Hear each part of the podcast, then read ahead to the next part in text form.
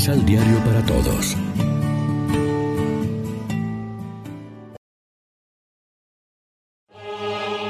Proclamación del Santo Evangelio de nuestro Señor Jesucristo, según San Lucas.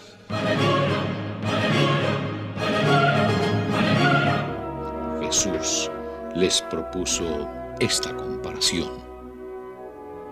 Fíjense en la higuera y en los demás árboles. Cuando ustedes ven los primeros brotes, saben que está cerca el verano. Así también cuando vean las señales que les dije, piensen que está cerca el reino de Dios. En verdad les digo que no pasará esta generación sin que sucedan estas cosas. El cielo y la tierra pasarán, pero mis palabras no pasarán. Lección Divina Amigos, ¿qué tal? Hoy es viernes 25 de noviembre y a esta hora, como siempre, nos alimentamos con el pan de la palabra. El cielo y la tierra pasarán, pero mi palabra no pasará, dice Jesús. Esto más que una profecía sobre la destrucción del universo entero, es una afirmación de la validez eterna del mensaje de Cristo. Su palabra eterna fundamenta la espera vigilante y activa, así como la esperanza confiada que elimina la duda y el miedo, la psicosis de seguridad y la obsesión morbosa por el cuándo, el cómo y el dónde. Es la cruz gloriosa de Cristo, su muerte y su resurrección, que son también las del hombre y el universo, abriendo paso a la nueva creación, al hombre nuevo, a los cielos nuevos y a la tierra nueva. El mensaje apocalíptico de Jesús es de optimismo esperanzador.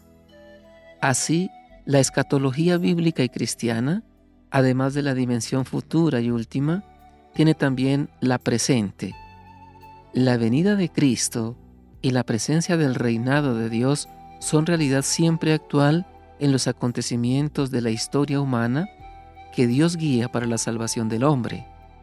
Descubrir esto es la función gozosa de la vigilancia evangélica. Jesús inauguró ya hace dos mil años el reino de Dios, pero todavía está madurando y no ha alcanzado su plenitud.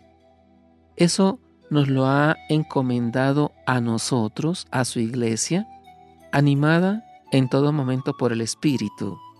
Como el árbol tiene savia interior y recibe de la tierra su alimento y produce a su tiempo brotes y luego hojas y flores y frutos, así la historia que Cristo inició.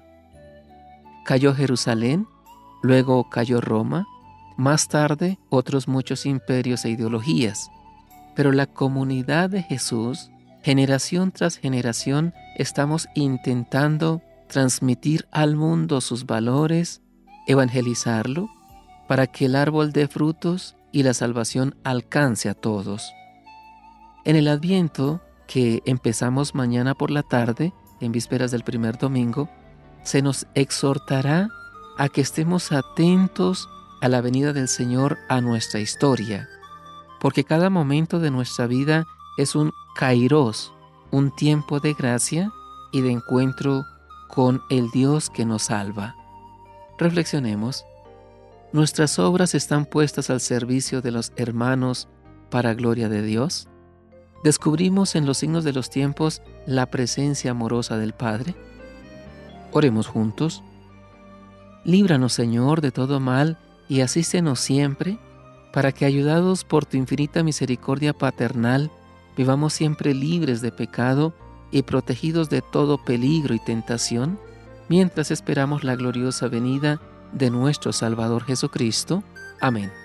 María, Reina de los Apóstoles, ruega por nosotros.